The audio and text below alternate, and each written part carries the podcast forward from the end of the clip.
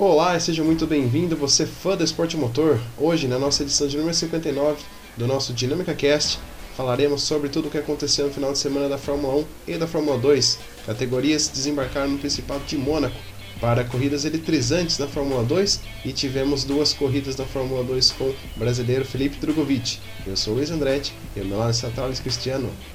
Olá pessoal, mais um episódio aqui do Dinâmica Cast, a gente chegando ao nosso número 59.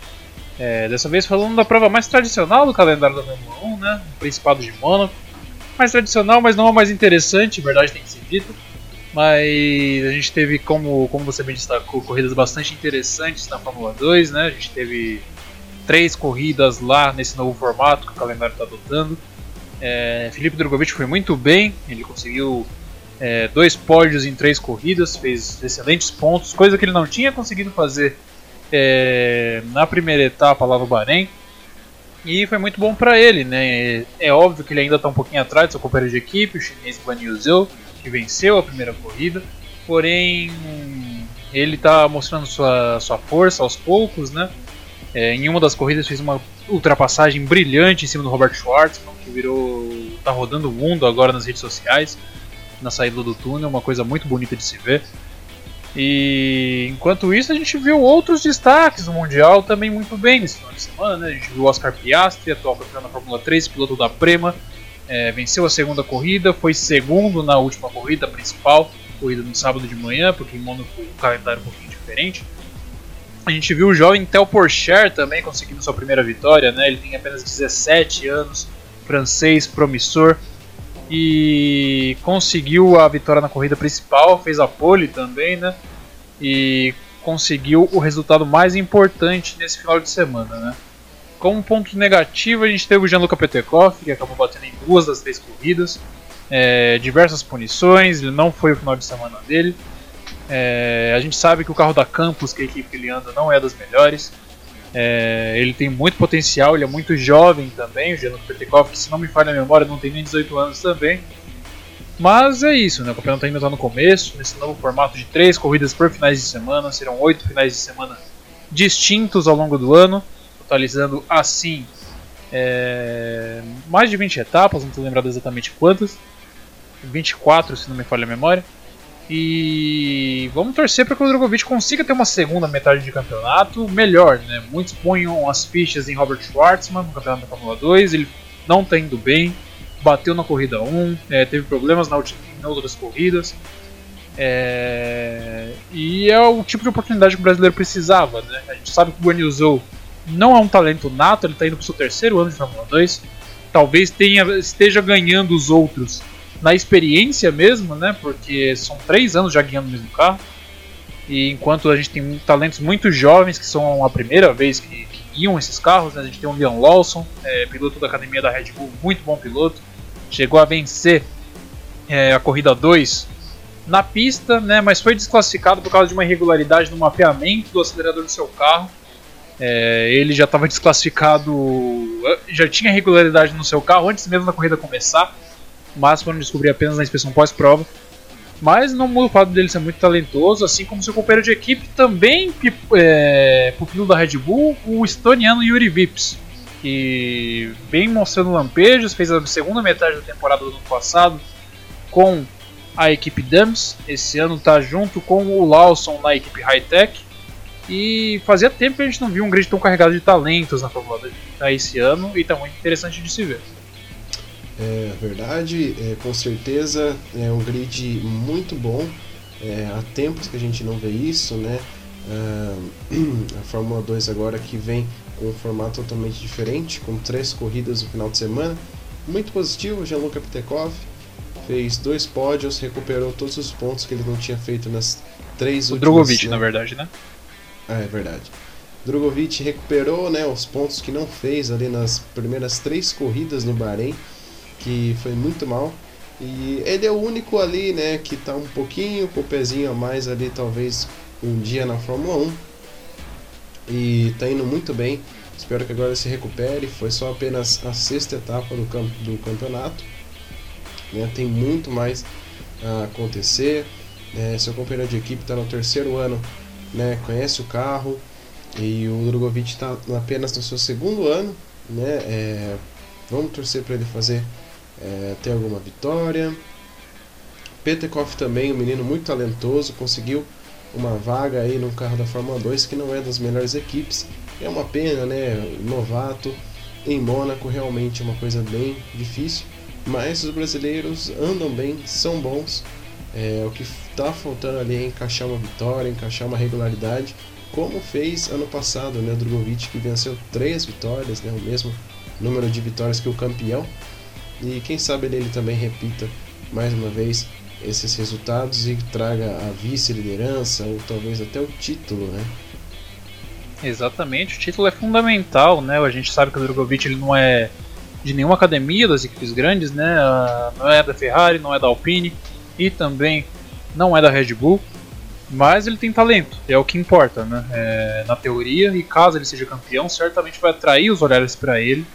É, é, o que ele precisa para poder para poder seguir carreira na Fórmula 1, né? A gente que já estava tá um pouquinho carente de ter o brasileiro na principal categoria do automobilismo mundial. A gente não tem desde o Felipe Massa em 2017, foi o último ano dele de carreira.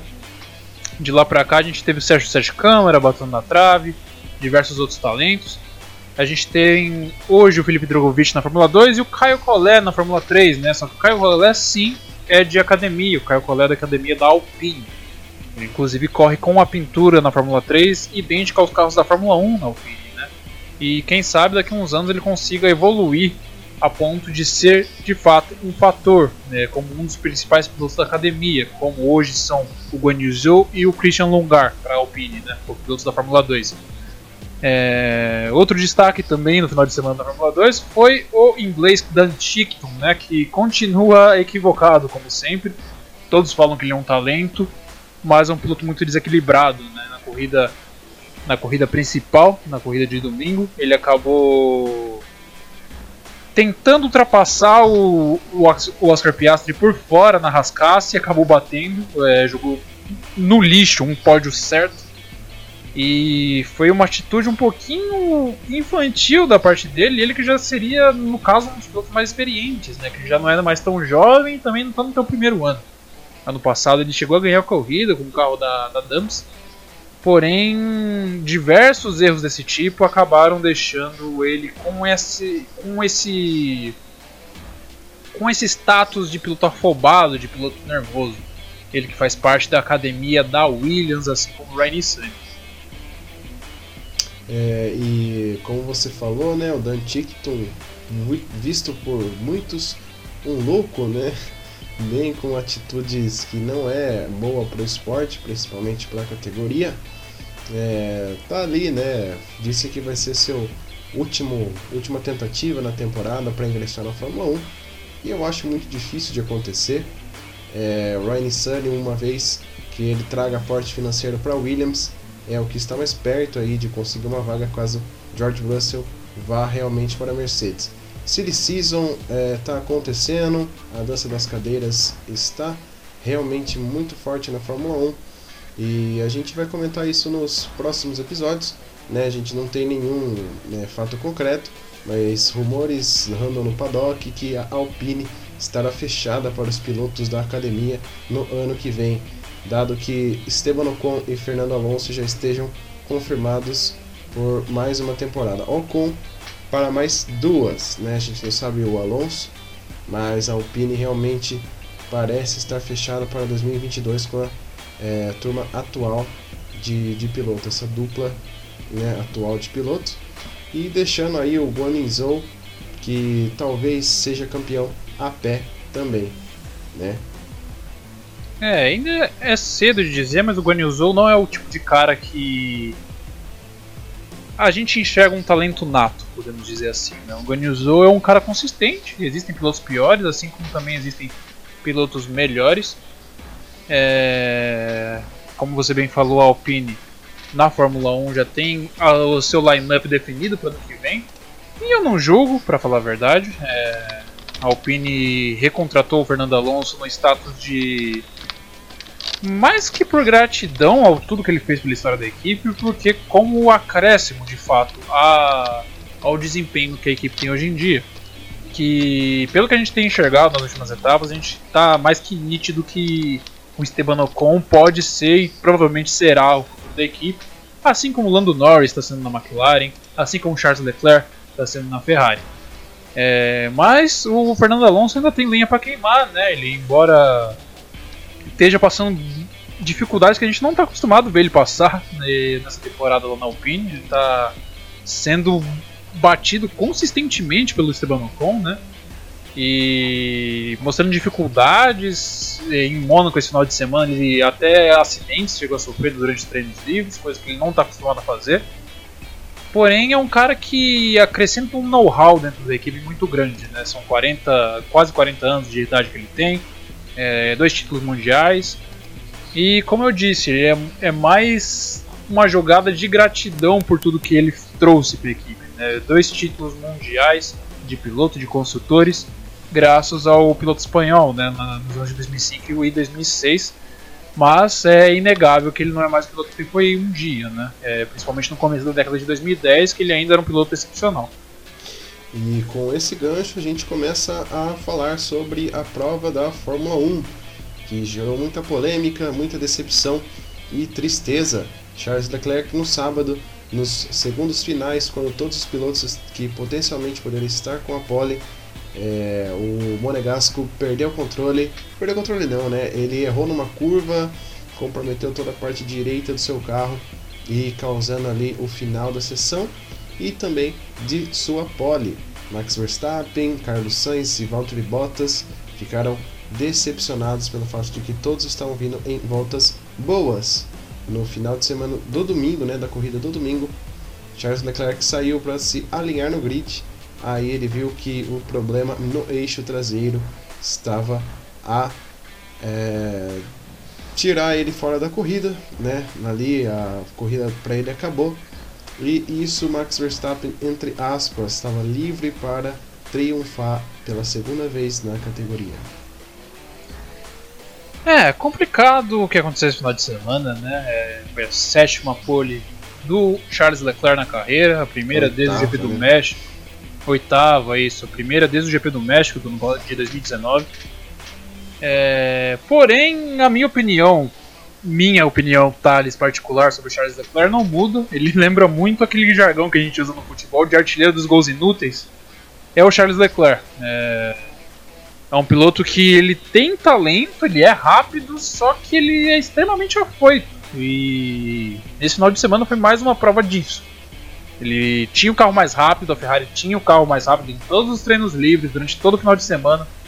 É hora ele, hora o Carlos Sainz liderando os treinos livres. É, é uma corrida que se ele tem cabeça, ele dominava do início ao fim.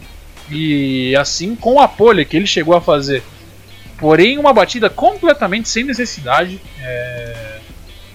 Ele estampou o carro nos S da piscina e, consequentemente, acabou com o resto do seu final de semana, né? Que, mesmo que é, a equipe decidisse trocar uh, os componentes que ele estragou na batida, ele não seria mais um fator pela vitória, porque a gente sabe que é impossível ultrapassar em Mônaco. É, é triste ver isso, porque, tipo, por mais dessa pinta de bom moço que o Charles Leclerc tem, é, é, é inegável que ele está sentindo a pressão de carregar a equipe nas costas. E é uma responsabilidade muito que puseram muito cedo em cima dele. Querendo ou não, ele é um cara muito jovem ainda, tem 24 anos.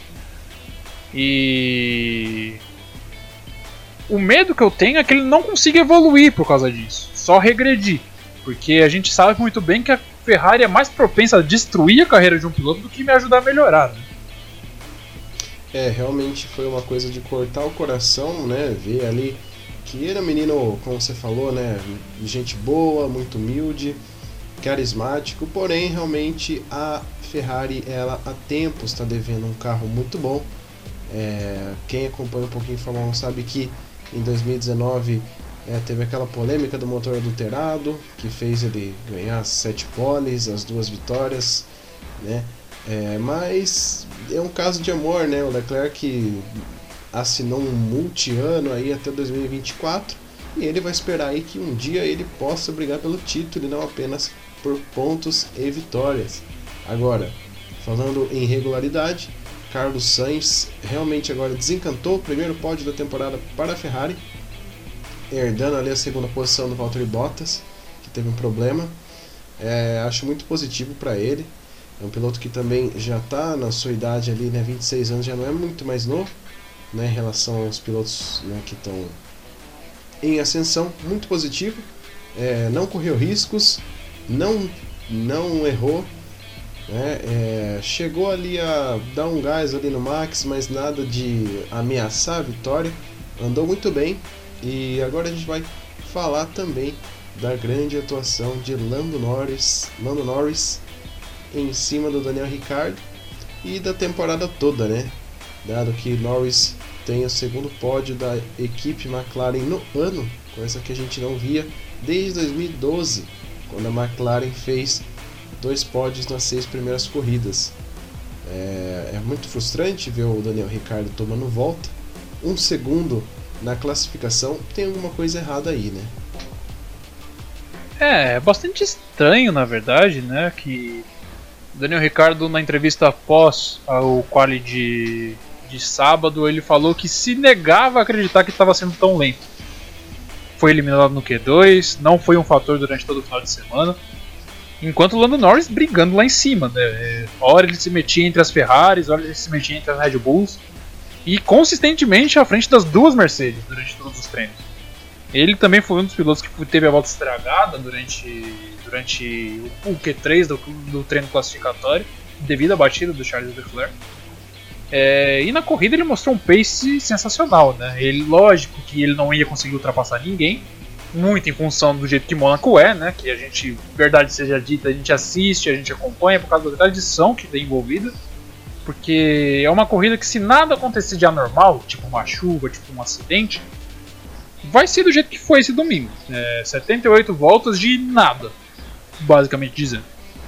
É, as ultrapassagens que foram, foram no overcut, porque o undercut em Mônaco não funciona, né? Porque as, os pneus demoram mais tempo a aquecer do que nas outras pistas. E, inclusive, um bom ponto a gente mencionar o overcut que o Sérgio Pérez e o Sebastian Vettel conseguiram, que foi o que determinou bons resultados para os dois pilotos. Né? O Sérgio Pérez largando de nono, de nono lugar, conseguiu, conseguiu chegar em quarto, graças ao overcut, graças ao pace muito bom que ele fez entre uh, durante o período de parada, assim como o Sebastian Vettel, que largou na oitava posição e através do mesmo truque conseguiu chegar na quinta colocação na corrida. Enquanto o Lando Norris é, também se aproveitou do abandono do, do, Bottas, que foi uma coisa bizarra, a gente já vai comentar. E ele se manteve até o final da corrida. Né? É, o Sérgio Pérez estava muito longe para poder alcançá-lo. E ele também não tinha ritmo suficiente para alcançar o carro da Ferrari, que genuinamente era o melhor carro esse final de semana. Né? O Max Verstappen, a gente sabe que é o fenômeno que é, conquista sua segunda vitória na temporada, né? décima segunda na carreira. Primeira vitória no Principado de Mônaco, 23 anos apenas tem o Max Verstappen, é uma coisa sensacional que esse garoto vem fazendo. É...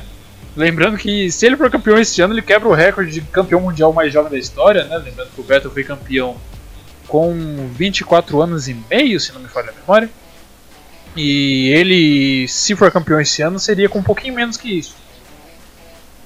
Eu não, lembro, não me lembro se o Vettel foi com 24 ou 23 anos, mas é o recorde é por aí que, que habita. E o Lando Norris também é um dos pilotos que a gente olha e fala: esse cara é futuro campeão mundial. É, só é questão de tempo da gente saber para onde ele vai. Né? A gente não sabe como vai ser ano que vem, se a McLaren vai ter de fato um carro competitivo no regulamento novo.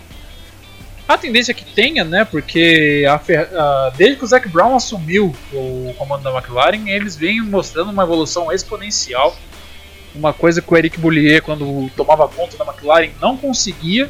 E o Zac Brown de lá pra cá, em dois anos, fez a equipe crescer mais do que cresceu entre 2013 e 2018. Foi uma coisa sensacional que o, que o Brown vem fazendo, restabelecendo parcerias antigas. A parceria com a Gulf foi refeita Inclusive foi até uma pintura em homenagem a essa parceria histórica que a McLaren tem. E a maldição da pintura One Off não caiu sobre a McLaren esse final de semana, né? Lando Norris no pódio, o que é um resultado sensacional. Lando Norris simplesmente mágico e Daniel Ricciardo simplesmente trágico. que ele poderia, né, o Daniel não pode, mas também pontuar para a equipe, já que está é, muito apertado ali a Fórmula 1B, entre aspas, que é entre a McLaren e a Ferrari. É, a Ferrari não é mais aquele carro do ano passado, não é mais aquela equipe do ano passado, e ela está brigando diretamente para o terceiro lugar. Né? A gente sabe que a McLaren ano passado terminou em terceiro lugar, né? É, por causa da punição ali pelos dutos de freios da Racing Point, que gerou uma punição de vários pontos perdidos no construtores, mas aí a McLaren está correndo um sério risco, né? Se o segundo, o segundo piloto não, mas o Daniel Ricciardo não acordar pelo fato de que a Ferrari tem um carro bom, não bom para brigar por vitórias, mas bom para brigar por, bons pontos e dois pilotos excelentes, né? Charles Leclerc que é um piloto excepcional e o, o Sainz também é um piloto muito bom que colhe muitos pontos. Então tem aí que dar um, né, um, um puxão de orelha no Daniel Ricardo para ver se ele consegue somar mais pontos. Até porque ali a briga agora entre primeiro e segundo está entre a Mercedes e a Red Bull. Estão é, super dependentes dos segundos pilotos também, como Sérgio Pérez e o Bottas. É, os dois pilotos são cruciais nessa briga dos construtores. Bom, a gente falou dos cinco primeiros colocados do grid, né? Que foi Max Verstappen, em segundo lugar Sainz, depois Norris, depois o excelente quarto lugar do Pérez e também excepcional quinto lugar do Vettel. A gente tem que falar também do Pierre Gasly, que é um piloto que está no seu quarto GP consecutivo pontuando o carro da AlphaTauri, que não é tão bom assim quanto era do ano passado ou da pré-season, né, dos pré-testes. Pierre é, Gasly muito bom e é, Tsunoda o Gasly... É, exatamente, era isso pra... que eu ia falar. O Tsunoda uhum. é um menino que subiu muito rápido para a categoria, apenas um ano de Fórmula 2. Foi o japonês que pontuou em sua primeira corrida, muitos poucos pilotos fazem isso, mas só foi isso, né? De lá para cá foram cinco corridas com erros, ele bateu no, nos treinos de Mônaco e ficou ali na Baía das Almas, nas últimas posições e nenhum ponto até agora. É, exatamente, né? O primeira corrida do ano no Bahrein, o Gasly toca com Carlos Sainz, quebra o bico, fica fora dos pontos. O Tsunoda pontua. Aí começou um ufanismo gigantesco em cima do nome do japonês, falando que era prodígio, que era isso, que era aquilo. Aí o Gasly já carou, além de já calar a boca de todo mundo, o Tsunoda tá deixando muito a desejar.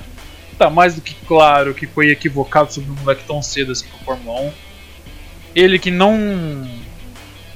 Ele que teve dificuldades no grid da Fórmula 2, né? Ele que foi brigou por título, por assim dizer, mas a gente sabia que tinha piloto melhor que ele no grid do ano passado, né? O próprio Mick Schumacher, que foi campeão, o próprio Callum Ilott, que foi vice, eram pilotos melhores do que o Yuki Tsunoda. Que é muito jovem e ainda faltava um pouquinho de rodagem para ele para colocar ele no carro de Fórmula 1. Né? E a é. gente vê que ele é a gente vê ele um pouco desequilibrado das ideias, ele é muito bravo, xinga bastante, comete muitos erros. E a gente tem que ressaltar que a Fórmula 1 não dá espaço para esse tipo de pra esse tipo de piloto. É... Então é meio perigoso, ainda mais na posição que ele tá, que o Helmut Marko não costuma ter paciência com um piloto assim. Então eu diria que ele já tá meio que na cadeira elétrica, a gente não tá nem na metade do campeonato. Ele tá realmente ali na berlinda, né? Piloto que chegou com uma sensação, é, na minha opinião, foi um dos melhores da Fórmula 2, é, creio que melhor do que até o campeão. Né, é, mas na Fórmula 1 realmente foi uma sensação no Bahrein e depois daquilo só foi erro. É, Gasly só teve ali essa, esse problema na primeira corrida, depois ele é um piloto excelente, deve ficar mais um ano na AlphaTauri se tudo for como é para ser, né? Como a gente já falou no início, Alfa, a Alpine não vai. É, o diretor da Alpine disse que não está interessado nos trabalhos do francês é, Gasly. Então ele vai ficar mais um ano aí na AlphaTauri, quem sabe. E foi um excelente, é uma pena aí pro Tsunoda, piloto aí que tem que se achar, pelo menos fazer uma boa classificação. Alguns pontinhos seria legal para ele também. porque o Helmut Marko está realmente de olho, né? E é um cara que não tem muita paciência e tem muita gente boa da academia tentando subir. Agora. É, exa é exatamente, só concordando e. A AlphaTauri virou meio que um purgatório, né? Que os dois pilotos que estão lá não vão subir para Red Bull, estão só ocupando espaço no grid, né? E agora eu acho que tá na hora da gente falar do fiasco que foi o Mercedes esse final de semana. Né? Exatamente. O burrico da vez foi a Mercedes, a piada. Né? No pit stop do Bottas, eles estavam caminhando para o segundo lugar. A porca deu um jeito de espanar né? na dianteira esquerda. Foi bem curioso né? esse problema que a gente nunca viu, né? uma porca não, não girar, espanar, acabar com a corrida do piloto. E o sétimo lugar de Lewis Hamilton, que perdeu a liderança para o holandês Max Verstappen. É, exatamente. Na verdade foi a dianteira direita do, do Valtteri Bottas que acabou ah, é ficando verdade. travada, né? É, a parte sextavada da porca é uma porca única nos carros de Fórmula 1, né, nos pneus, acabou espanando, né? A gente viu aquela câmera, câmera super slow da transmissão de Fórmula 1 mostrando só limalha de ferro saindo na tentativa de substituição do, do pneu. E até depois do final da corrida, até no dia seguinte que estavam desmontando os carros para poder viajar de volta de Mônaco para a próxima etapa, o pneu não estava saindo do cubo da roda, estava da mesma maneira. Foi uma coisa inacreditável, que não acontece com carro de rua, aconteceu com a Mercedes. É uma pena pro Bottas, né, que já não é um piloto muito brilhante, quando está mostrando uma atuação mais ou menos decente, ele que estava batendo o Hamilton o final de semana inteirinho, todos os treinos, no quali, na corrida. Acontece isso com ele na corrida, né? É, ele, tem, ele tem azar, parece que sempre. E o Hamilton. É, um final de semana. Pode-se dizer que foi um final de semana patético dele. Ele não se acertou. Não foi fator na frente em nenhum momento ao longo do final de semana, né? Uma coisa ridícula mesmo. E na corrida acabaram errando na estratégia dele, ele perdeu duas posições, perdeu posição para o Vettel e para o Gasly e acabando na sétima posição, né? Ele só não foi oitavo, que aumentaria os danos dele na corrida graças ao abandono do Valtteri Bottas. E essa semana eu estava pensando numa analogia que é bastante pertinente nesse momento, nessa altura. Tudo bem que é cedo dizer, a gente não sabe se o Max vai levar o campeonato mesmo. Só que cada vez mais a carreira do Lewis Hamilton e a do Schumacher se parecem mais. Né? Se a gente for ver, é... os dois têm sete títulos, os dois foram campeões em períodos dominantes, né? o Schumacher na Ferrari e o Lewis Hamilton na Mercedes. Ambos perderam títulos para pilotos tidos como não tão bons, né? o Hamilton perdendo o título para o Nico Rosberg e o Schumacher para o Jacques Villeneuve. Tudo bem que a gente sabe que o Jacques Villeneuve foi um piloto bom lá na época dele, mas o final da carreira dele foi uma, um uma coisa muito trágica. Trágica não, catastrófica. E teve rivalidades, foram batidos por pilotos com renome também, porém não tão bons quanto eles, né? O Schumacher que foi batido duas vezes pelo Mika Hakkinen. A gente sabe que o Mika Hakkinen é um excelente piloto, mas o Schumacher foi muito melhor. E o Hamilton foi batido ao longo da carreira duas vezes, a gente pode dizer duas vezes também pelo Sebastian Vettel. Foi dois, os anos de 2010 e 2012 foram os anos mais parelhos que houve briga, de fato, com o carro da Red Bull. E também o crepúsculo da carreira dos dois parece que está indo para o mesmo curso. Né? O Schumacher, que na época com 36 anos acabou sendo derrotado por um jovem Fernando Alonso e consequentemente aposentando. E o Hamilton com 36 anos sendo batido até o momento por um jovem Max Verstappen. E essas semelhanças que tornam um esporte muito interessante pra gente que gosta. É, realmente parece que a história está se recontando, né? Aquela história de 2005, é, que realmente traz todos esses fatos, né? A idade, o número de títulos, os jovens pilotos. Lógico que o Max estava mais tá mais tempo na categoria para ser campeão do que o Fernando Alonso. Alonso que apenas correu em 2001, 3, 4 de 5 já era campeão, né? Mas mesmo assim é sim é de se se né, olhar com mais carinho, ver que pode ser umas coincidências muito legais. É, teve um pódio quase que repetido, né? É, uma Red Bull ganhando em Mônaco, um segundo lugar no espanhol na Ferrari e um britânico na McLaren na terceira posição também aconteceu em 2011, época que o Button bateu o Hamilton, né?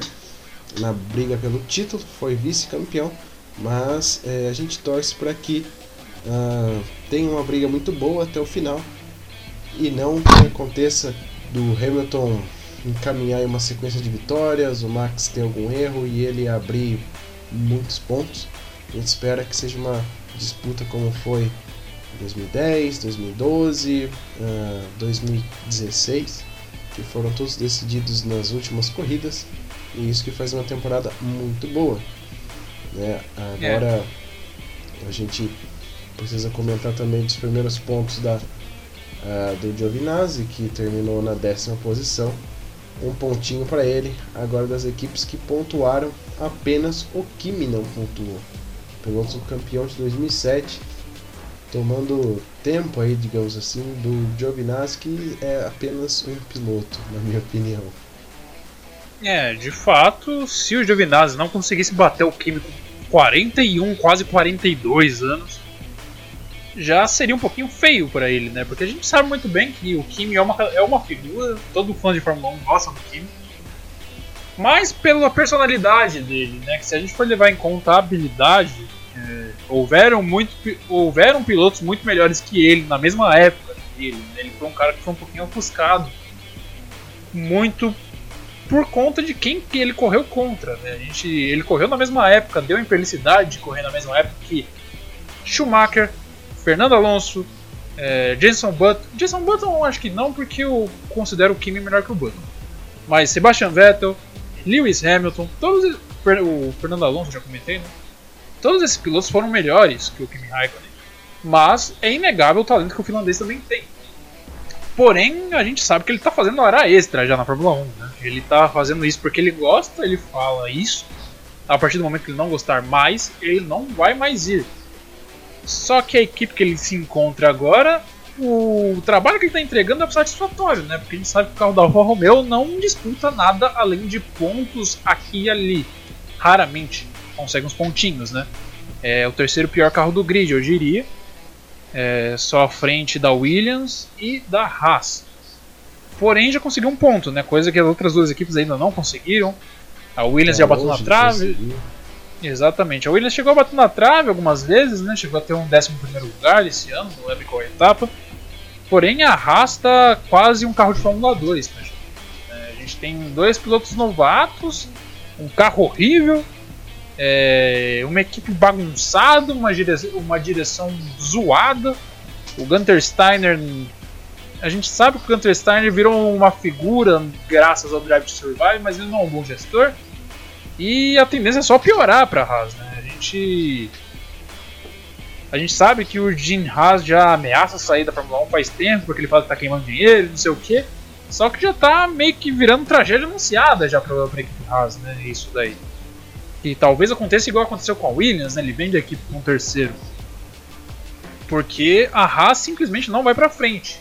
Talvez ano que vem, né, com regulamento, com teto orçamentário, a Haas consiga dar a volta por cima e eu diria que se o Mick Schumacher sair da Haas para Alfa Romeo, o que seria teoricamente uh, o movimento lógico dele, né, assim que o time aposentar, a Haas vai ir ladeira abaixo, porque se deixar a equipe na mão do Mazepin, coitado, né? É, eles estão realmente ali sobre refém da, da Rússia, né? A gente viu ordens de equipes para o Mick Schumacher não ultrapassar o Mazepin. Acho que foi um presente para o Mazepin ter batido, né? Não sei. Mas é, tá lamentável a história da Haas, da Williams. Williams saindo, o George Russell, que é uh, o caminho para ele, é, também vai ficar muito difícil. É, Latifi é um cara que não é fator, tá um pouco em classificação, tá um pouco em corrida. Uh, os pretendentes a vagas, Roy Nissani e Dante Ketum, tão pouco a gente sabe muito deles. Então aí essas equipes a gente pouco fala porque não muda, né? Tá, estamos aí há muito tempo que a Williams não, não faz nenhum ponto, não é nenhum fator na corrida. A gente fala às vezes por causa do, do Mick Schumacher, né? A Haas e também o George Russell. E o fim de semana foi isso, né? Não teve tanta emoção assim. Mas foi muito legal o pódio. É, foi muito legal ver o Max tomando a ponta no campeonato. Positivo para a categoria, né? Que a gente vê há oito anos de Mercedes. Seria legal ver aí uma disputa que possa prosseguir e que tenha um novo campeão, né? É, de fato, agora a gente engata uma sequência de três corridas em circuitos de alta, né? A gente tem Baku do Azerbaijão, agora a próxima corrida. E depois a gente tem duas corridas na alta, né? GP da Alta e GP da Estíria. Era para ser o GP do Canadá, porém o governo do Canadá acabou cancelando a etapa. É, a Turquia inicialmente tinha dito que ia assumir o local, a, a posição do Canadá no campeonato, mas também pelo mesmo motivo acabou saindo devido a restrições do Covid-19, né? É, a pandemia parece que vai ficar atrapalhando o calendário para sempre. E por isso a gente volta para o nosso glorioso GP da Estíria, né? Daqui a duas etapas. É... São duas corridas com características semelhantes, né? Que a carga aerodinâmica é baixíssima, as velocidades são altas e a tendência é que a gente tenha uma competitividade semelhante ao que a gente viu no Bahrein. Né? A gente sabe que o motor Honda agora está entregando um pouquinho mais de potência do que a gente está habituado a ver. E a Mercedes também é a Mercedes, né? Nesse tipo de, principalmente nesses tipos de circuito, eles conseguem ter o melhor carro porque eles têm o melhor chassi. É, em curvas de alta, principalmente nesses circuitos, eles conseguem tirar um pouquinho de diferença para a concorrência. Né? Mas a gente, eu confio plenamente no talento do Max Verstappen e eu tenho plena confiança que essa briga vai continuar. Até agora, seis etapas, são quatro vitórias do Hamilton e duas do Max Verstappen, se não me a memória, né? E nas outras duas, quatro etapas que ele não venceu, ele foi segundo lugar. Ele tem uma consistência incrível. E por isso que é líder do campeonato, né? Com certeza, é, a gente espera ver uma corrida emocionante na Áustria. E com isso a gente encerra o nosso episódio de número 59. Espero que vocês tenham gostado. Cliquem aí no gostei, se inscrevam em todos os nossos canais nas plataformas. E é isso. Muito obrigado pela participação. Até a próxima.